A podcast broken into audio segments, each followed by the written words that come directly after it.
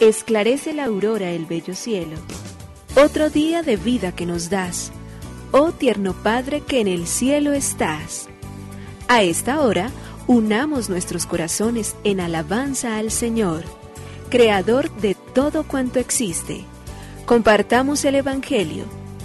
Reflexionemos en su palabra. Esto es, Esclarece la Aurora, con el Padre Antonio Ramírez. Bienvenidos.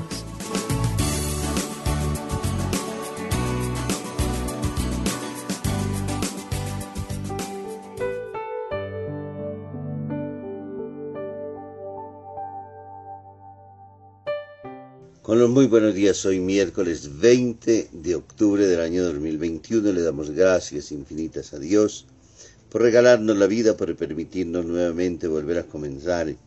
Dichoso el hombre que no sigue el consejo de los impíos, ni entra por la senda de los pecadores, ni se sienta en la reunión de los incrédulos, sino que su gozo es la ley del Señor y la medita día y noche.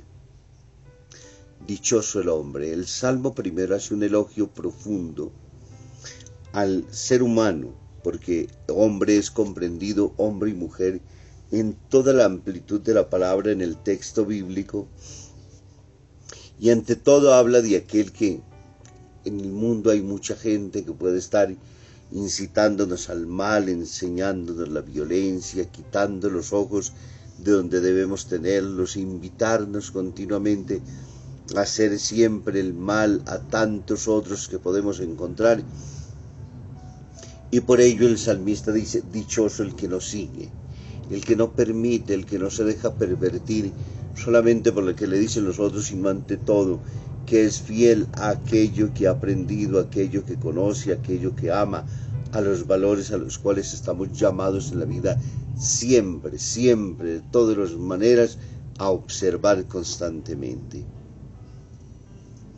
Entrar en esa senda ancha del pecado, de la maldad, de la violencia, de la destrucción, que es capaz de resistir ante esas tentaciones tan humanas, tan lógicas, tan asequibles, porque se nos pueden presentar y se presentan indudablemente.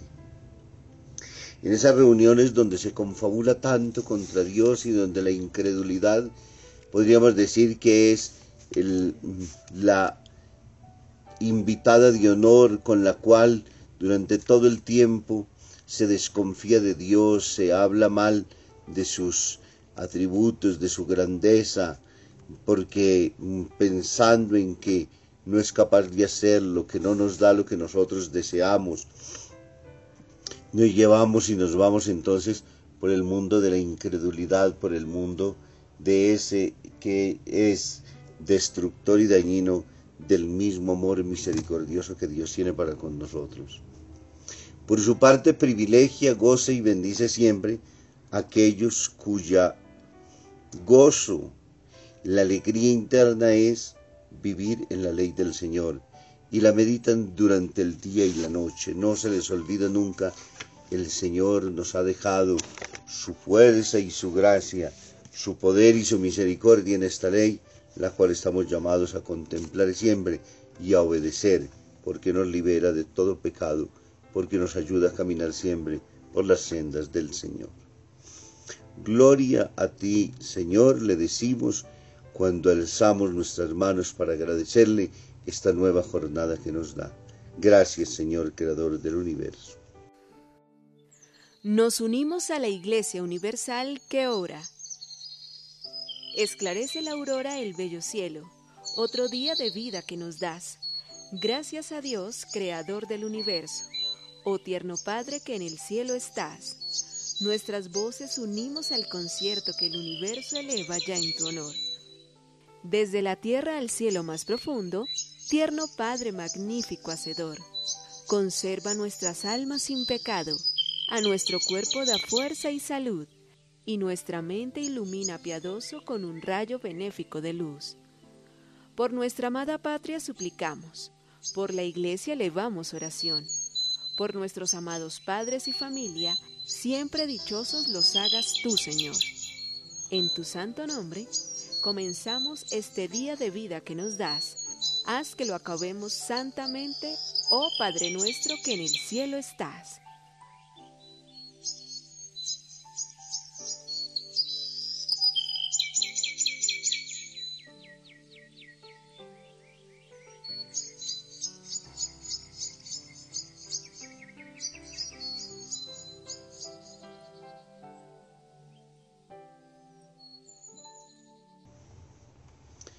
El peligro de las mezclas. Salen dos borrachos de un bar y uno le dice al otro, oye tú, ¿tomamos un taxi? No, mejor no mezclemos.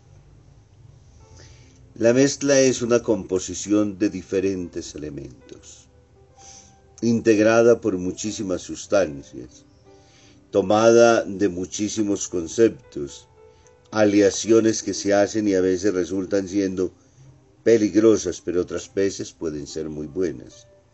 No todo podemos condenarlo, no todo podemos aprobarlo en términos de lo que significa la mezcla.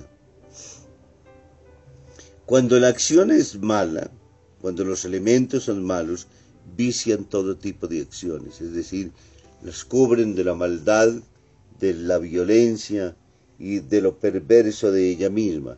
Pero cuando pongamos precisamente en términos de mezclamos algunos componentes buenos, la acción puede convertirse también en una maldad. Por eso se dice, si bebes no conduzcas, esta es una muy buena recomendación, pero no se debe beber para dejarlo malo, sería preferible si vas a conducir, no bebas y mejor aún, no bebas aunque no conduzcas. Lo malo es lo perjudicial, lo peligroso, no lo bueno, y eso, lo malo, es lo que hay que evitar siempre, en todas las ocasiones, por disfrazada que pueda estar en un momento determinado de elementos de bondad, pero que en el fondo, tristemente, sabemos bien que está mal.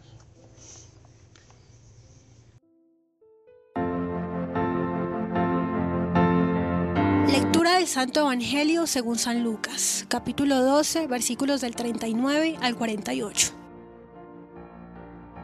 En aquel tiempo dijo Jesús a sus discípulos, comprended que si pudiera el dueño de casa, a qué hora viene el ladrón, no le dejaría abrir un boquete.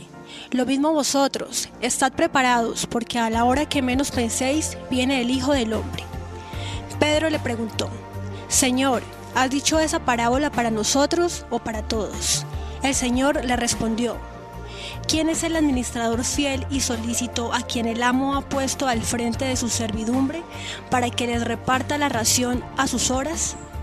Dichoso el criado a quien su amo al llegar lo encuentre portándose así. Os aseguro que lo pondrá al frente de todos sus bienes.